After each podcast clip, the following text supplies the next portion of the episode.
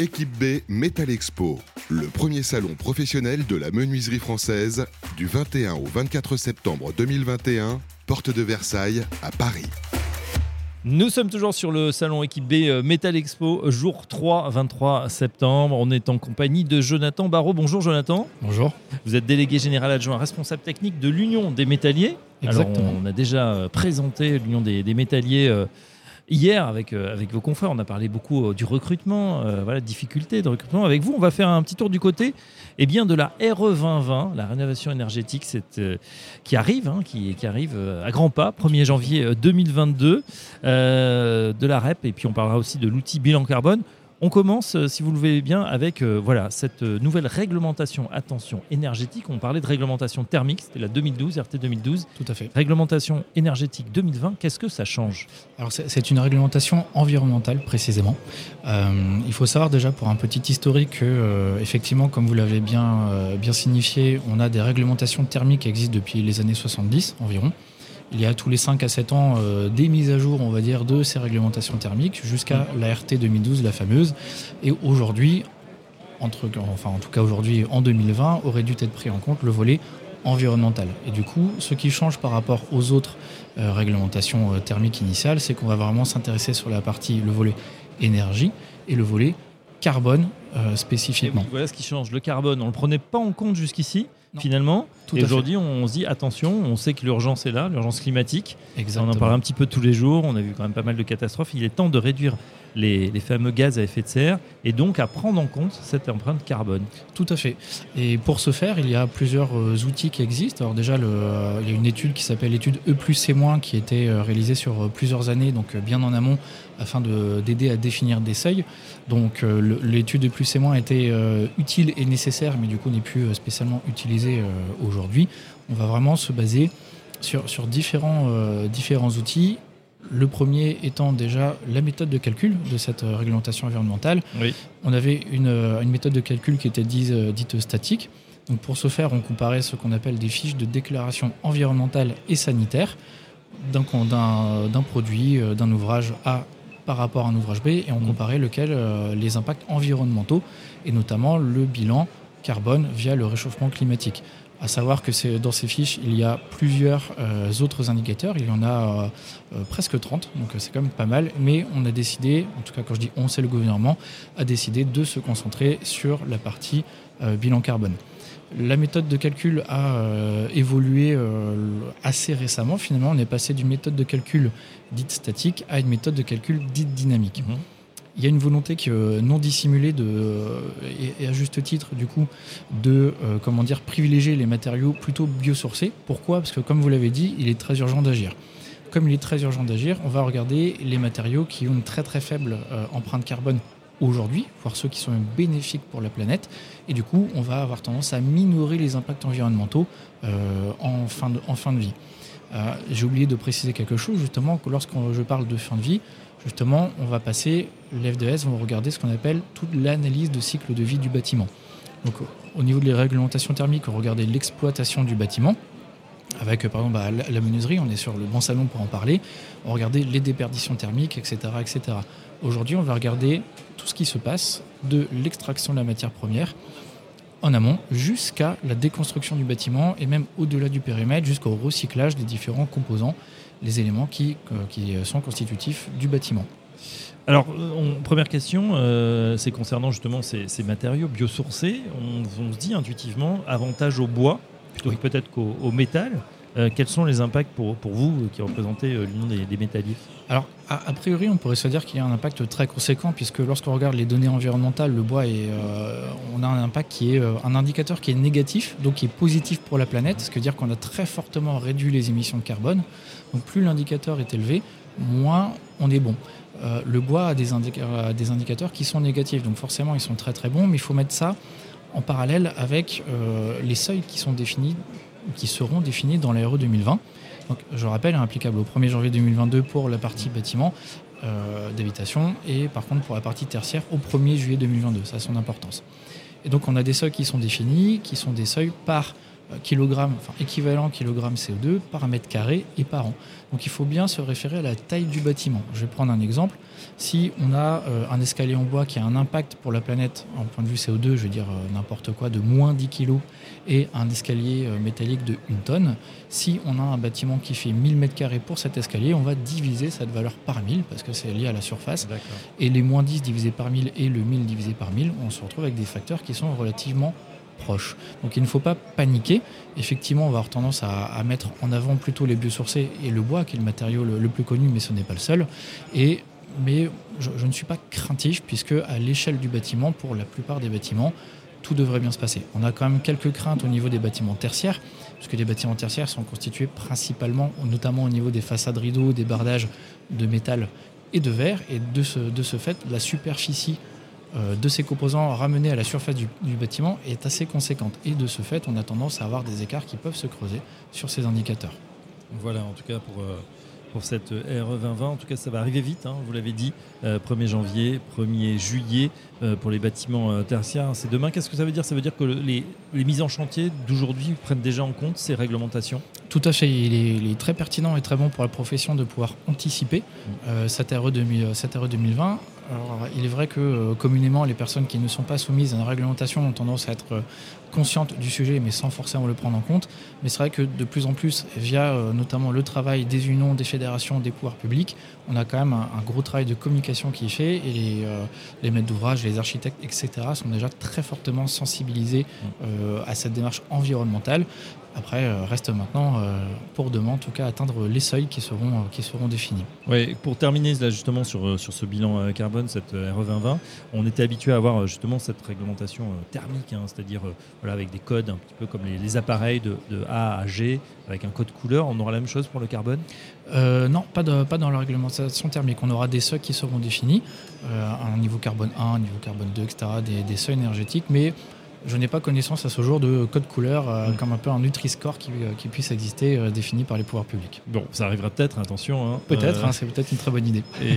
Et, on voit que ça a déjà un impact effectivement sur le prix du logement, des reventes hein, notamment. Ça peut impacter si on achète ce qu'on appelle voilà, communément une passoire thermique. Mm. Forcément, on sait qu'il y aura des travaux derrière pour les mettre aux normes, isolés, sachant qu'il y aura certaines interdictions même qui à partir de 2024, 2026, 2028 vont progressivement bah, se mettre en place pour éviter ce genre de, euh, de location sur le marché. Tout à fait, exactement.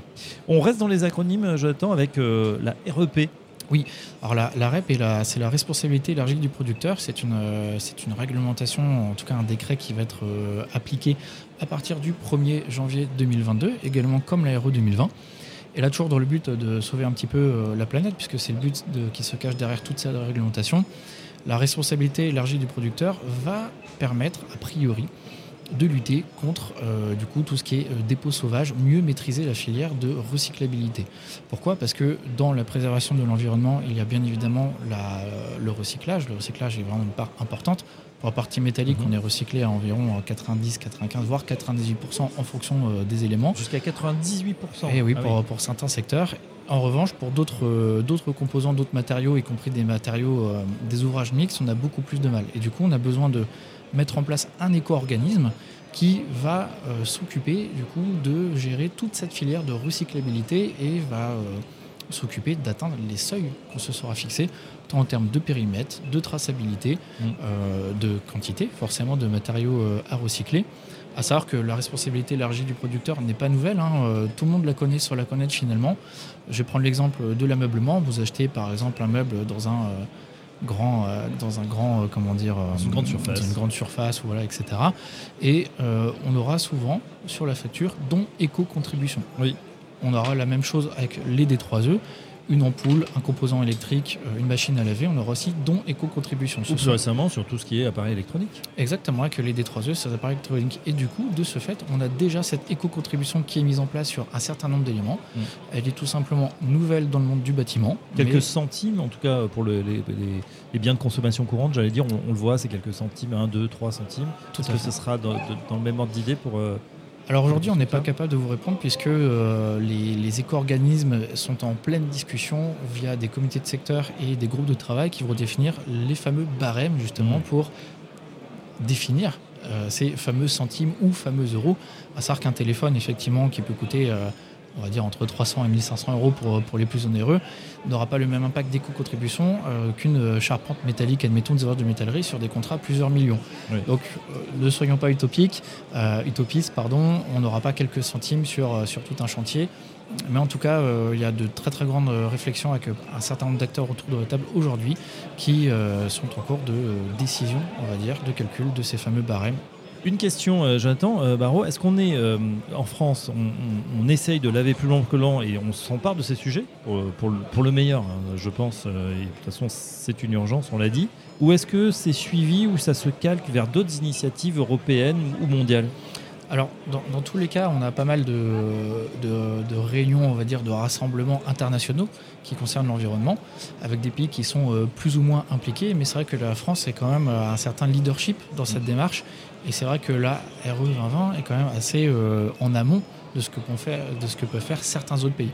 L'avantage étant de notre côté qu'on est déjà un pays euh, relativement développé, qu'on peut se permettre d'investir, investir euh, dans, euh, dans ces innovations qui vont permettre de limiter ces, ces émissions.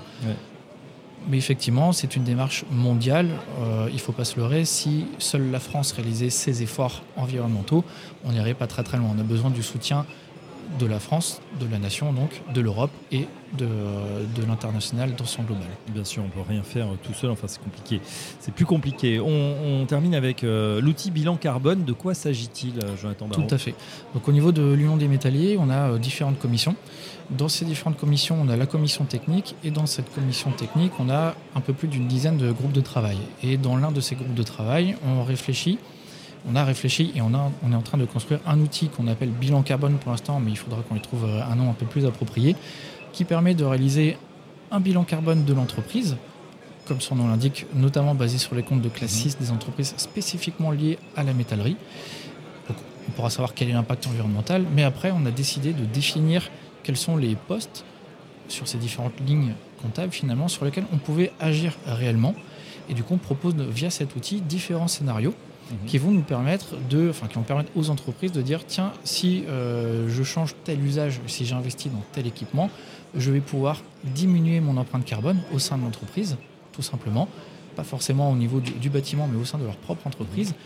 et euh, comment dire, avoir un, calcul financier qui est derrière. Effectivement, on aura euh, des solutions qui seront plutôt soit quantitatives, soit qualitatives, certaines qui seront juste un changement d'usage dans l'entreprise, d'autres qui feront appel à des investissements. Donc on, a essayé de corréler euh, ce gain environnemental par rapport à un gain ou une perte aussi économique pour l'entreprise qu'elle se doit euh, d'amortir. Donc le but est vraiment de rentrer un petit peu dans une démarche euh, RSE qui est, qui est, vraiment une démarche très entre guillemets à la mode mais complètement nécessaire, la responsabilité sociétale des entreprises qui nous permet de se dire où on en est aujourd'hui, comment je peux faire mieux, comment je peux faire mieux pour mes employés, pour la société et pour le monde au sens général. Et cet outil s'inscrit dans cette démarche d'avoir des entreprises de plus en plus propres et basées toujours sur la base du volontariat, non pas via une réglementation, mais sur euh, tout simplement une démarche collective qui, on l'espère, aura une conscience euh, globale euh, assez impactante. Eh oui. Est-ce que justement, quand on présente cet outil, quel est le, retour voilà, quand vous présentez, vous, à l'Union des métalliers, les adhérents? Alors pour, pour l'instant, il est toujours en cours de développement, donc on le, on le présente dans un comité très restreint on est en phase d'optimisation, euh, on essaie de le rendre ergonomique aussi, parce que si on veut que l'outil soit utilisé, il se doit d'être simple et ergonomique. Au sens là, euh, bien évidemment, si on a des centaines de lignes à remplir, personne n'ira. Donc pour l'instant, les personnes qui ont l'a présenté en comité restreint trouvent l'outil d'une pertinence assez marquante. et on prend pour l'instant tous les commentaires justement pour essayer de l'optimiser. Et comme ce sont, c'est un outil qui est créé notamment par, dans le groupe de travail par des entreprises de métallerie, pour des métalleries, il sera a priori très fortement adapté euh, à une grande majorité de, nos adhérents. Eh bien, écoutez, on, a hâte que ça sorte en réel. Nous aussi. On fera effectivement euh, le bilan de, ce bilan, euh, cet outil bilan carbone. En tout cas, on voit que ça, bouge. Hein, euh, sur, euh, sur ce monde, sur ces métiers. Euh, beaucoup de beaucoup d'innovation, bien sûr une adaptation à cette réglementation qui est peut-être un peu plus dure que ce qu'on faisait avant, mais qui, on le comprend, c'est même pas un mal nécessaire, c'est aussi s'améliorer, améliorer ses, techniques de production et puis être conscient évidemment de, des enjeux. Un grand merci, Jonathan Barraud, c'était très clair, délégué général adjoint, responsable technique de l'Union des métalliers, et à très bientôt sur Bâti Radio. À très bientôt, merci à vous. Au revoir. Équipe B Metal Expo, le premier salon professionnel de la menuiserie française du 21 au 24 septembre 2021, porte de Versailles à Paris. Les rendez-vous du pôle fenêtre.